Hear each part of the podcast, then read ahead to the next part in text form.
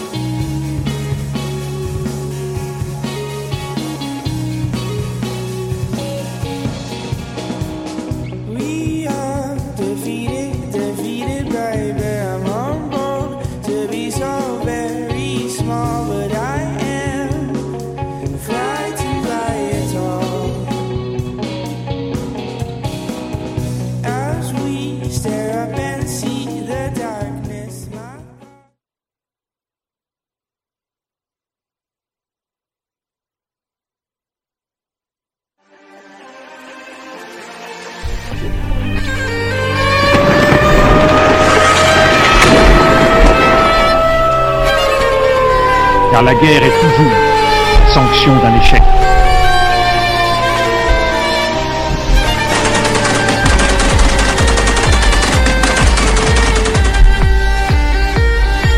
On croit en notre capacité à construire ensemble un monde méga. Bonjour à vous, chers auditeurs et auditrices. Vous êtes à l'écoute de Plein Feu, votre émission sur les conflits armés dans le monde. Cette semaine, on se transporte au sud de l'Afrique pour parler de la République du Mozambique.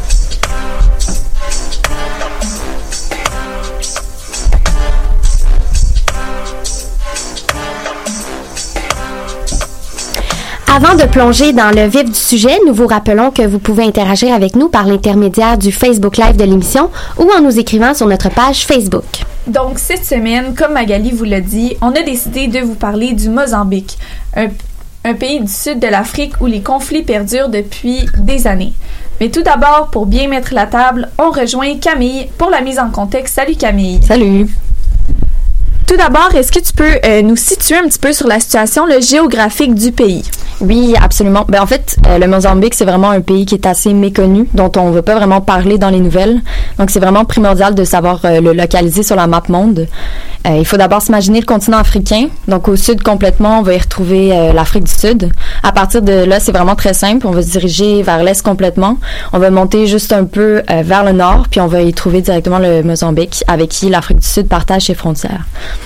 Donc, euh, la facette est du pays va déboucher complètement sur le canal du Mozambique, euh, donc dans l'océan Indien. C'est un pays qu'on va dire euh, de taille moyenne. On peut dire qu'il est deux fois la grosseur de l'Allemagne environ. puis finalement, au niveau de sa population, on a près de 30 millions d'habitants.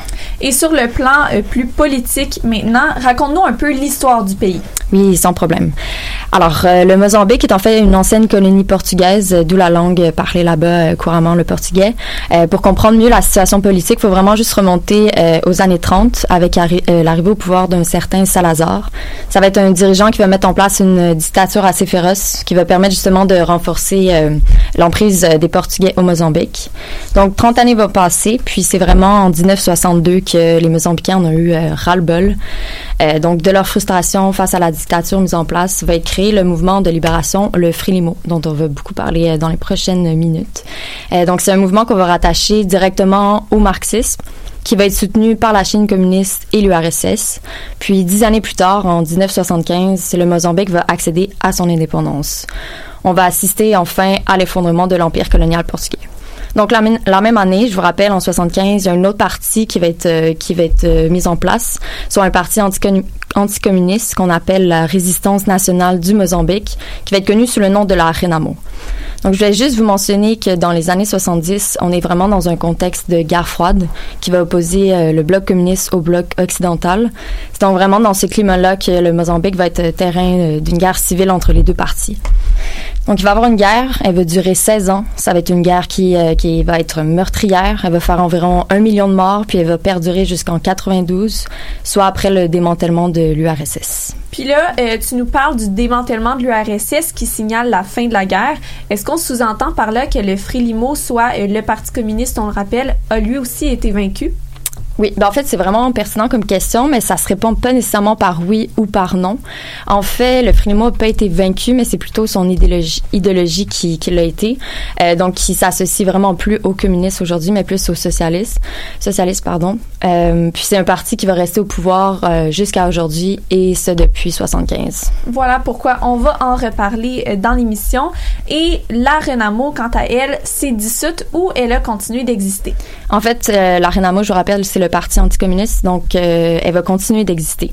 Elle va reprendre aussi les armes en 2013 euh, jusqu'en 2016 après les élections pour justement euh, contester l'hégémonie du Frélimo. Donc en 2014, Philippe Nussi, candidat du Frélimo, va être élu président. Donc, la Renamo va contester les résultats, bien évidemment. Puis, à la fin 2016, elle va finalement proclamer un cessez-le-feu. En 2019, euh, les deux parties vont aboutir aussi à un traité de paix et de désarmement qui serait censé mettre un terme définitif aux affrontements entre les deux camps. Puis, euh, si je t'interpelle au niveau économique, est-ce que tu dirais que le Mozambique est la prochaine puissance africaine, comme certains spécialistes le suggèrent peut-être? Ben, en fait, c'est quand même assez difficile à dire, puis les données sont assez contradictoires. Euh, Gabriel va en parler un peu plus tard. Mais on sait que le Mozambique, c'est un pays des plus pauvres de la planète. Euh, juste pour vous donner une idée, euh, c'est 7 personnes sur 10 qui vivent avec moins de 1,90 par jour. Par contre, en contrepartie, le pays, depuis les 15 dernières années, a affiché une croissance économique de 7% selon le FMI. Puis si la tendance se maintient, il ira même jusqu'à 24% d'ici 2021. Donc, est-ce qu'on peut vraiment parler d'une future puissance africaine, je sais pas, je dirais peut-être plutôt une future puissance énergétique. Euh, donc, euh, on peut expliquer justement la croissance économique par euh, la découverte de nouveaux gisements de gaz en territoire mozambicain en 2010. Puis c'est vraiment cette découverte qui aura aidé économiquement le Mozambique, puis qui pourrait aussi faire de lui le troisième plus grand exportateur de gaz liquéfié au monde, soit après le Qatar et l'Australie. Donc, c'est quand même assez impressionnant. En effet, c'est impressionnant et je tiens à dire qu'on va y revenir plus tard. Euh, pourquoi maintenant est-ce que le Mozambique est aujourd'hui aux prises avec des conflits internes sur son territoire? Ben justement, j'en venais à ça. Oui, les découvertes dont je parlais de gaz ont été bénéfiques pour le pays, mais il y a vraiment un gros bémol. Euh, les gisements qui se retrouvent au nord-est, euh, nord extrême pardon du pays ont chamboulé le Mozambique avec euh, l'arrivée non seulement de géants pétroliers américains par exemple, mais aussi par l'arrivée de groupes djihadistes. Euh, je vais d'ailleurs laisser Félix développer sur ce sujet-là. Merci beaucoup, Camille. Ça nous éclaire super bien. Sarah, euh, bonjour. Bonjour à toi. Qu'est-ce que tu nous proposes en musique pour débuter l'émission? Alors, je vous propose une chanson de l'artiste-compositeur montréalais et originaire du Mozambique, Samito. Euh, avec un style bien à lui et surtout à l'image de son background culturel, euh, il avait produit en 2016 son premier single, Un coup de cœur personnellement. c'est une musique métissée, un mélange d'afro et d'électro. Donc, on écoute Tiku La Ina.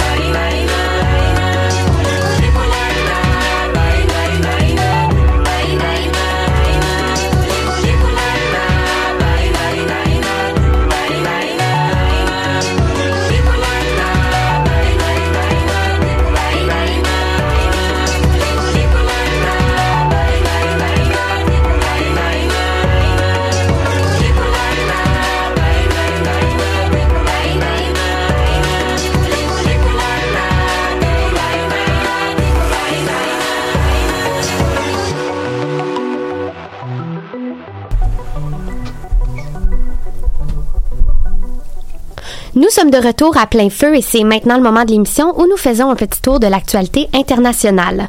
Voici donc vos nouvelles. D'abord, en début de semaine, des arrestations ont eu lieu en Gambie. Des manifestants et des membres des forces de l'ordre se sont affrontés après plusieurs semaines de tension. Les manifestants réclament le départ du président Adama Barrow, qui a été élu en 2016. Il s'était engagé à l'époque à quitter le pouvoir trois ans plus tard et à organiser de nouvelles élections. Et puis, changement de cap, le chef d'État entend désormais diriger le pays jusqu'en 2021. Les citoyens qui protestent dans les rues craignent une dictature imposée par M. Barrow, qui rappelle d'ailleurs les 22 ans au pouvoir de Yahya Jammeh, son prédécesseur. Le gouvernement du Kenya procède actuellement à la collecte de données personnelles de millions de Kenyans. Mis en place au printemps dernier, un système biométrique recueille, recueille oui, les empreintes digitales et les visages des citoyens dans le but de fournir à chaque individu un numéro d'identification personnelle. Ce numéro est nécessaire pour aller à l'école, obtenir des soins de santé, un logement, s'inscrire pour voter et obtenir un compte bancaire. Les minorités ethniques et religieuses sont toutefois confrontées à des obstacles pour obtenir leur numéro par exemple, ils subissent des examens supplémentaires et plusieurs se sont vus déjà refuser l'identification. Le système est actuellement contesté devant les tribunaux par des organisations de défense des droits civiques. Ici, on tenait à mentionner, bien que plein feu se concentre habituellement sur les conflits armés, cette nouvelle nous semblait pertinente vu les formes de violence qui se transforment avec la technologie. La Libye, quant à elle, est toujours plongée dans le chaos depuis la fin du régime de Kadhafi en 2011. Le pouvoir est disputé entre le GNA, le gouvernement d'union reconnu par l'ONU, et le maréchal Haftar. Alors que la Libye a demandé d'arrêter l'ingérence étrangère dans ses affaires intérieures, le président français Macron accuse son homologue turc de ne pas respecter cette demande.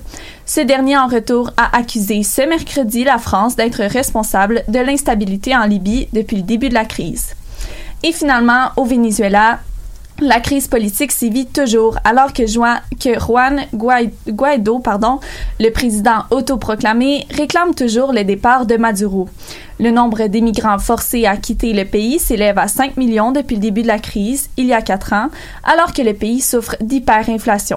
Guaido était d'ailleurs de passage au Canada il y a quelques jours dans le cadre de sa tournée internationale pour chercher des appuis en vue des prochaines élections libres au pays.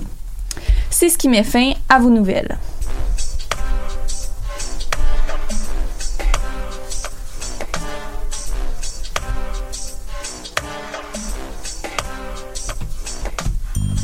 On poursuit maintenant avec le reportage. Félix, tu portes le flambeau cette semaine. Salut. Bonjour.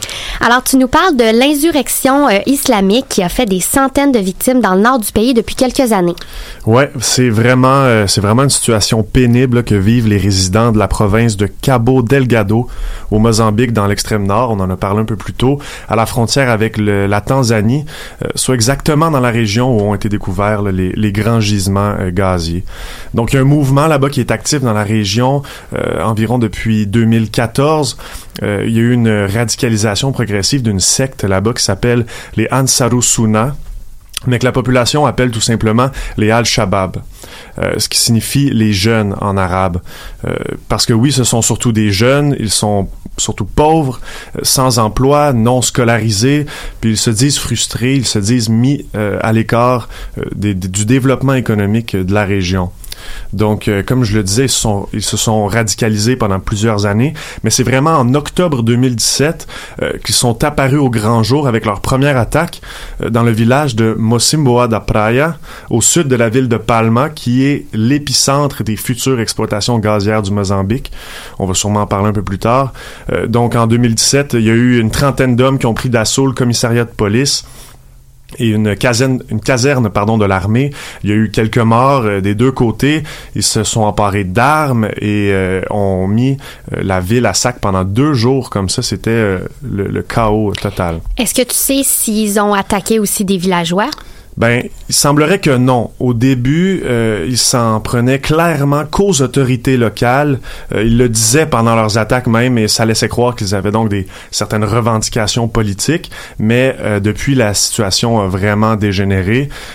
Si au début, en 2017, on comptait environ deux attaques par mois, ben l'année 2019 s'est terminée avec une moyenne de 12 attaques par mois, ce qui est énorme. Et aussi, au fil du temps, les attaques sont devenues de plus en plus violentes.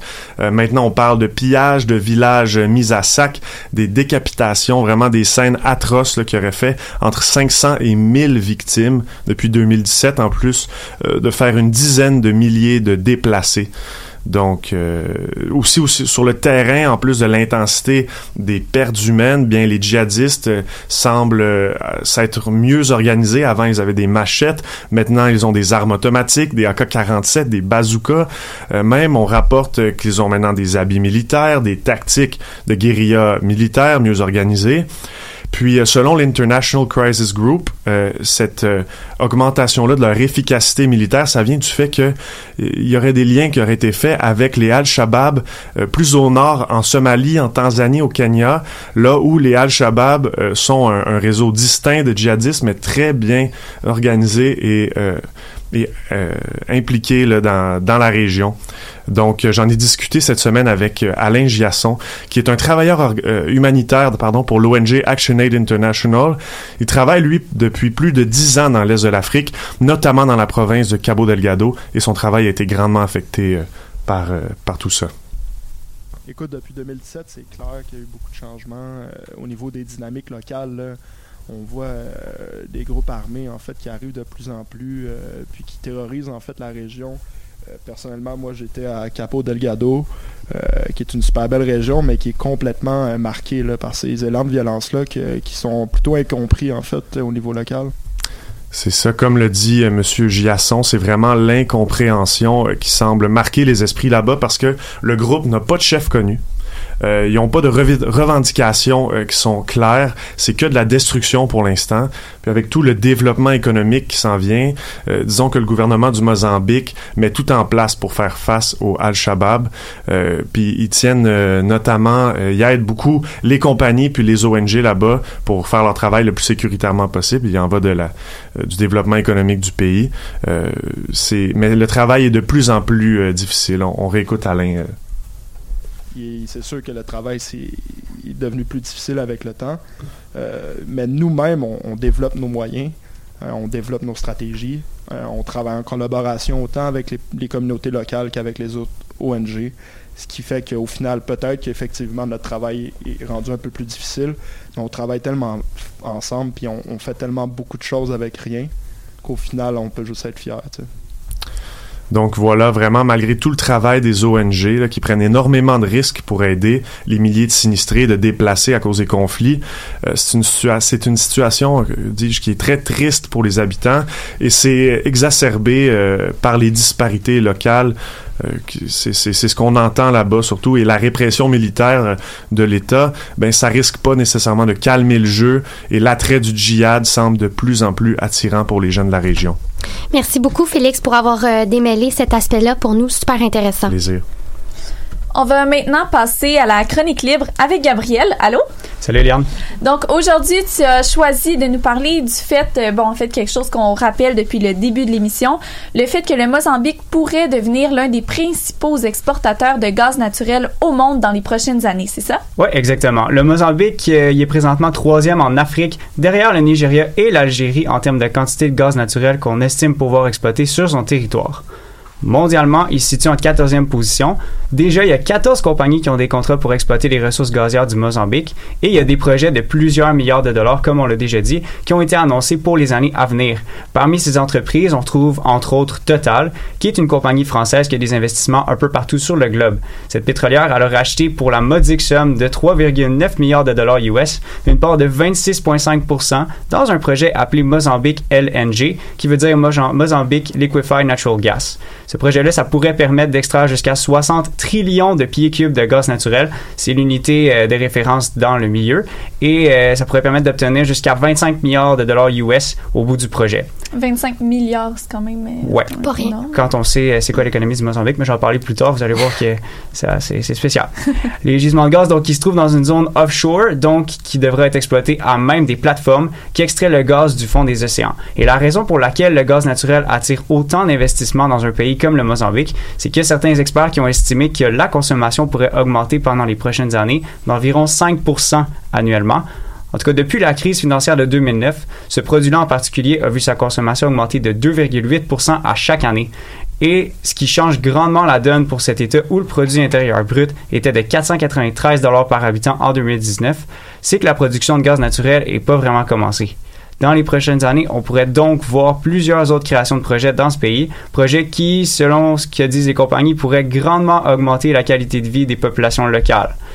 Donc au Mozambique, il faut le rappeler, c'est seulement 40 des 30 millions d'habitants qui ont accès à l'électricité et 54% qui vivent sous le seuil de la pauvreté. Là, c'est sûr que tu nous illustres ça avec en plus la possibilité d'exploiter les gaz. Ça a l'air beau, mais il doit y avoir des obstacles à exploiter des gaz, des gaz naturels qui sont au milieu de l'océan, si j'ai bien compris. Bien sûr, et c'est un obstacle de taille qui fait face à l'exploitation gazière, les changements climatiques. Et vous vous direz sûrement la même chose que moi. C'est un peu comme si la planète disait clairement, vous devriez peut-être pas vous lancer là-dedans avec les impacts auxquels vous faites déjà face. Mais bref, il y a des organisations comme USAID qui estiment que d'ici 2040, le pays pourrait perdre 4850 km de côte et près d'un million de personnes devraient alors migrer vers l'intérieur du territoire. D'ailleurs, l'an dernier, il y a des projets pétroliers qui avaient pris du retard à cause de phénomènes liés à l'environnement. Deux cyclones, Kenneth et Idai, avaient frappé le Mozambique et ont justement ralenti le développement de plateformes offshore de gaz naturel. Comme on en parle, les changements climatiques, c'est direct les effets. Donc, euh, lors de ces tempêtes, il y a des inondations qui avaient touché 2,2 millions de personnes en Afrique de l'Est, dont des Mozambicains, avec les deux tempêtes euh, qui ont été classées comme faisant partie des cinq pires cyclones à avoir frappé le pays de toute son histoire. Par contre, la question est à savoir si un jour une pétrolière sera arrêtée par des obstacles au niveau de l'accessibilité à la ressource, et malheureusement, la réponse risque bien d'être non, ou heureusement pour celles et ceux qui ont des intérêts dans le gaz naturel, tout dépend de qui vous êtes là-dedans. Et il faut pas oublier que le pays fait déjà face à de la déforestation, à des périodes de sécheresse à chaque 3 ou 4 ans et aussi à des pluies intenses qui impactent tous les secteurs qui permettent de produire des richesses au Mozambique. On parle ici d'agriculture, de pisciculture et de construction d'infrastructures.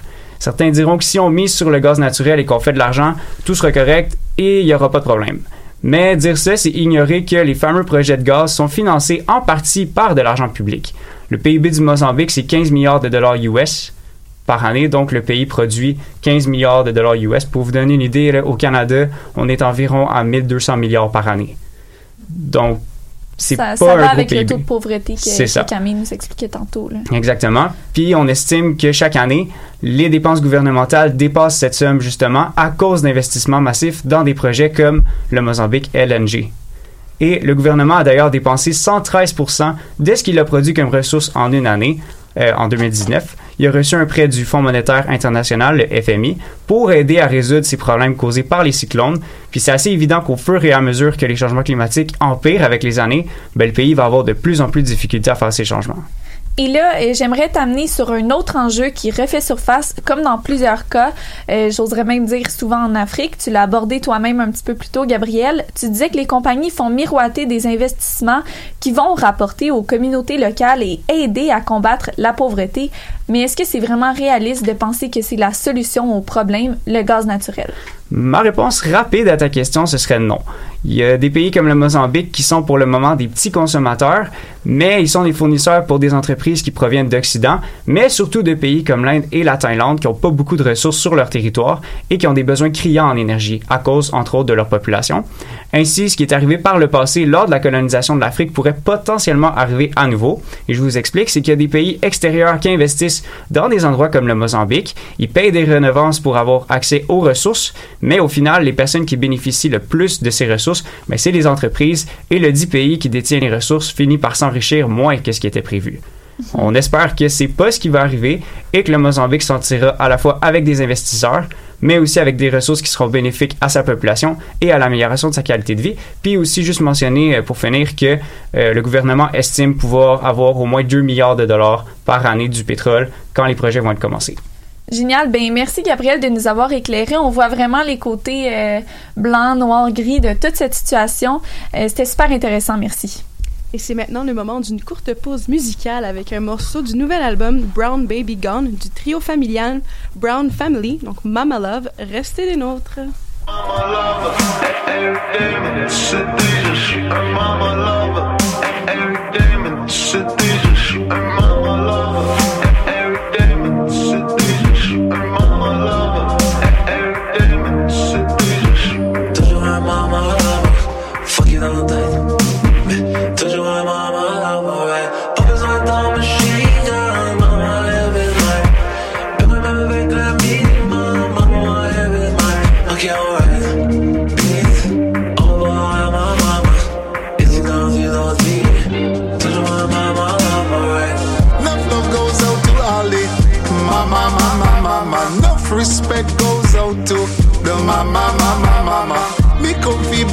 Ollie.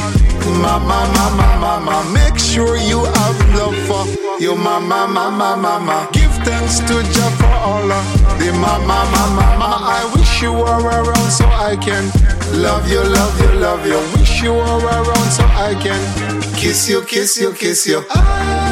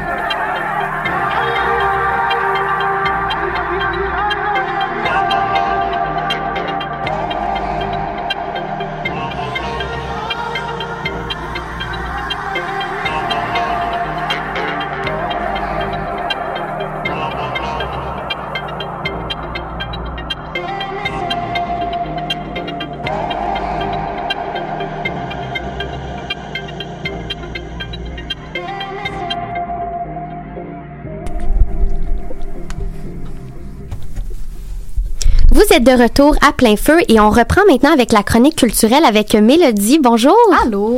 Alors Mélodie, tu vas nous parler cette semaine des impacts des événements sur le travail des journalistes au Mozambique. C'est bien ça? Oui, exactement. En fait, ce n'est pas sans heure à, à la liberté de presse que survient le bon cette crise au Mozambique.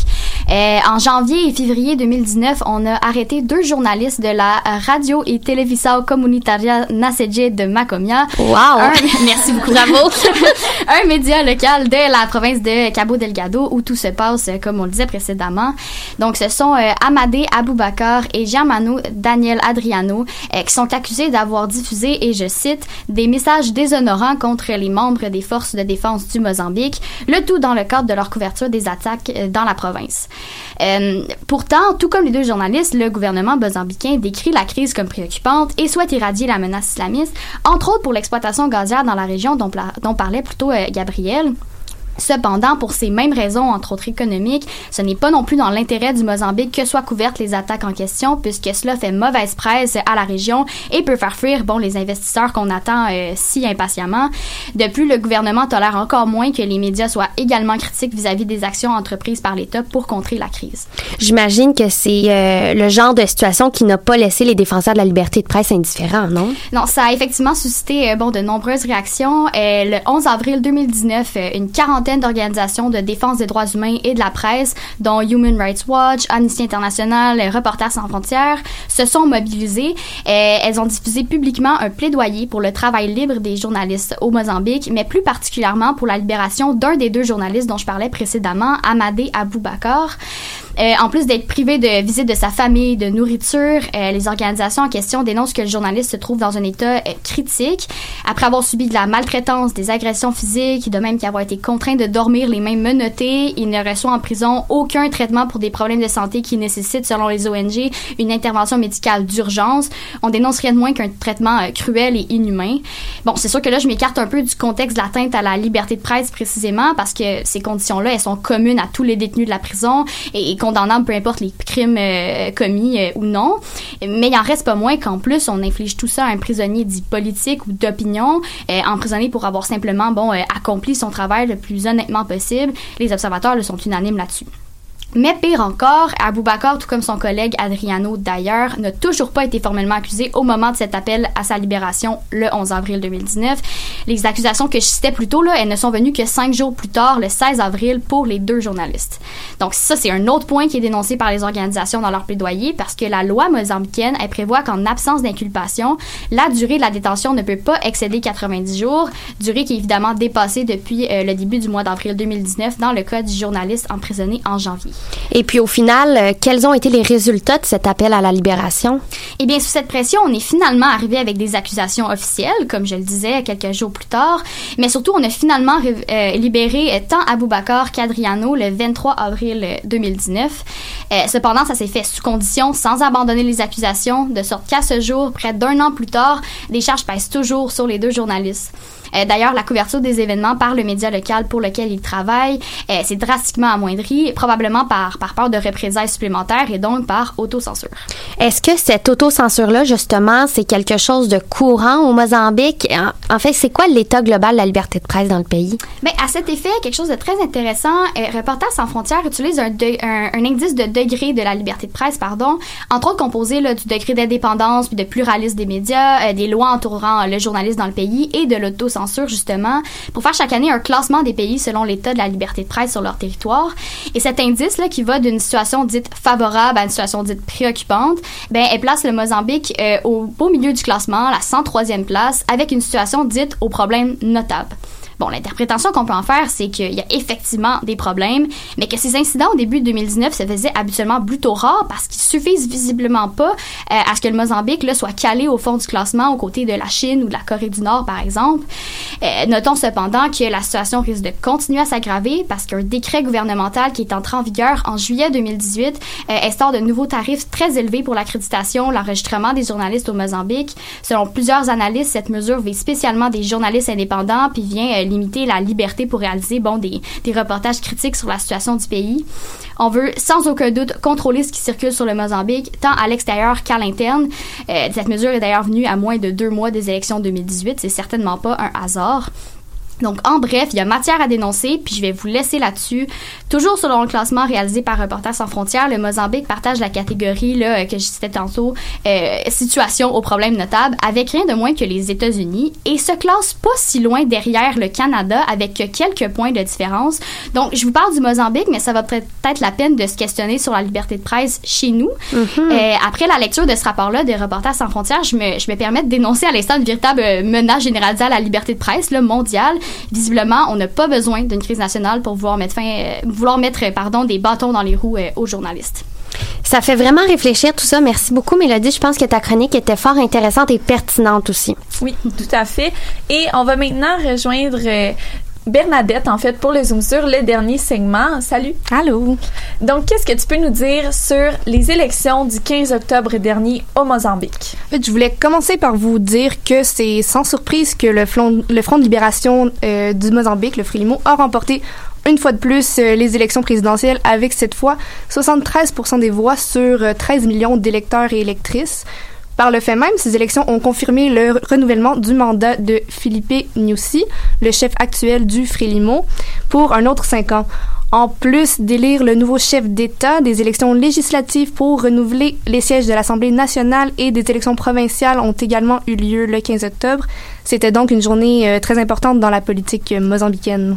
On n'en doute pas, mais est-ce que tu peux nous dire pourquoi les élections de 2019 étaient particulièrement importantes? Oui, en fait, pour comprendre l'importance derrière les élections de 2019, il faut d'abord se familiariser avec le contexte du pays à cette période. C'était les premières élections depuis le récent accord de paix entre le, Frélimo et la Renamo, qui avait pour but de désarmer les membres du Renamo, comme en a parlé Camille.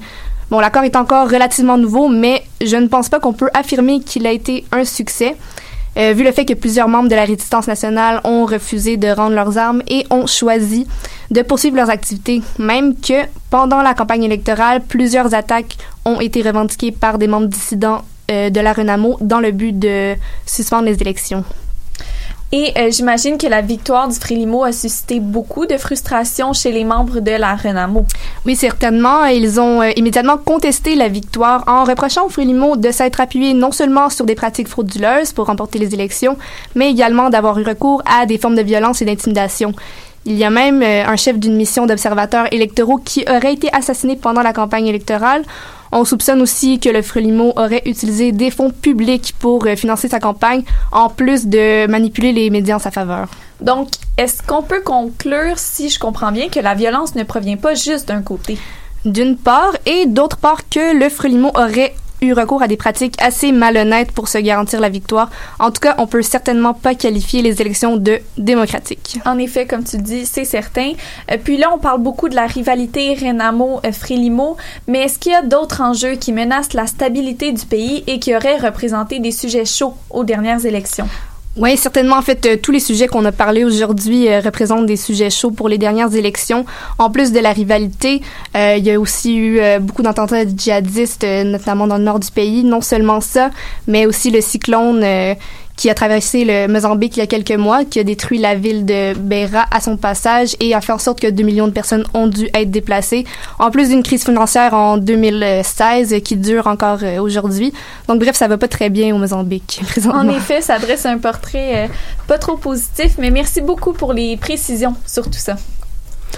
C'est maintenant le moment de l'émission où on lègue le flambeau de l'animation à Sarah pour la discussion. Sarah, sur quoi veux-tu nous faire réfléchir cette semaine? Écoutez, on a très peu de temps cette semaine pour le débat, mais on va quand même essayer de faire ça assez vite. Alors, comme on, en a discuté plus tôt, le Mozambique pourrait potentiellement devenir l'un des principaux exportateurs mondiaux de gaz naturel et faire son entrée dans une nouvelle phase économique. Mais là, ma question, selon vous, est-ce qu'on peut faire un lien avec la présence de groupes d'inspiration islamiste au pays, euh, avec les nombreux sites d'exploitation sur place? Euh, allez-y, je vous écoute. Bon, grosse question grosse question, mais on sait qu'on est pressé par les par le chrono. Ben, je peux euh, peut-être me lancer. Euh, j'avais fait, euh, j'avais j'avais réfléchi à quelques trucs, puis je me disais que le lien peut-être qu'on pouvait faire, c'était que ben c'est que tous les deux cherchaient un certain contrôle territorial, mais aussi économique dans la région. Donc, je me disais que bon, la présence de, de, groupes occidentaux, surtout l'idéologie islamiste, on le sait, un peu anti-occidentale implicitement ben, euh, ça vient peut-être euh, ben, inciter bon, des groupes islamistes à s'instaurer euh, dans la région. C'est ma théorie sur la chose. Ce serait comme leur esprit nationaliste extrémiste en quelque ouais, sorte. ben surtout anti-occidental selon moi. Puis ben comme je disais, il y a vraiment un contrôle économique aussi à avoir dans la région. Donc je pense qu'il peut y avoir euh, des, certaines pertes, on va dire, pour des mhm. intérêts euh, de groupes euh, djihadistes islamistes comme ça. Oui, puis aussi juste pour ajouter, je suis quand même vraiment d'accord avec toi. Puis le fait qu'il y a des entreprises étrangères sur le pays, des entreprises américaines notamment, ça crée vraiment un conflit interne au sein du Mozambique. Fait que j'imagine que ces groupes-là djihadistes ont peut-être profité d'une espèce de chaos interne pour justement faire valoir leurs idéaux par l'usage de la violence notamment. Oui, non seulement ça, mais aussi euh, pour pouvoir euh, profiter de l'instabilité locale pour recruter d'autres personnes pour euh, ben, aller dans ouais, c'est ça ben on, sait que c'est surtout des, des, personnes très vulnérables qui cherchent un peu comme bon là on rentre quelque chose de plus humain là mais comme qui, qui, cherchent un peu un sens à leur vie puis ça c'est mm-hmm. tout qu'un sens que viennent donner ces, ces, groupes plus radicaux là donc ouais c'est une, une, excellente théorie selon moi là on profite du chaos là c'est clair. Puis il faut aussi prendre en considération que justement, euh, les, les emplois d'exploitation qui vont être offerts ne vont pas nécessairement convenir aux communautés locales qui vont généralement être des pêcheurs ou des agriculteurs. Euh. En effet. Je pense qu'on pourrait en discuter euh, longuement et, longuement. Mais écoutez, puis sur ça, c'était vraiment tout le temps qu'on avait pour, pour le débat. Donc, on se retrouve la semaine prochaine. Oui, avec un débat un petit peu plus long, mais pour aujourd'hui, c'est ce qui conclut l'émission. Merci beaucoup d'avoir été des nôtres. On espère vous avoir éclairé sur la situation, ma foi, peu médiatisée du Mozambique. Et nous serons de retour dans deux semaines. On vous invite en attendant à écouter l'Avantage Terrain jeudi prochain, midi 45. D'ici là, portez-vous bien et bonne journée à tous et à toutes.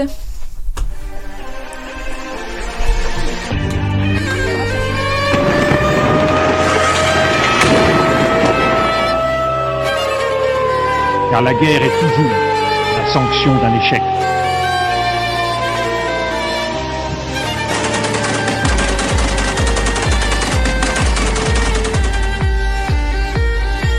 On croit en notre capacité à construire ensemble un monde méga.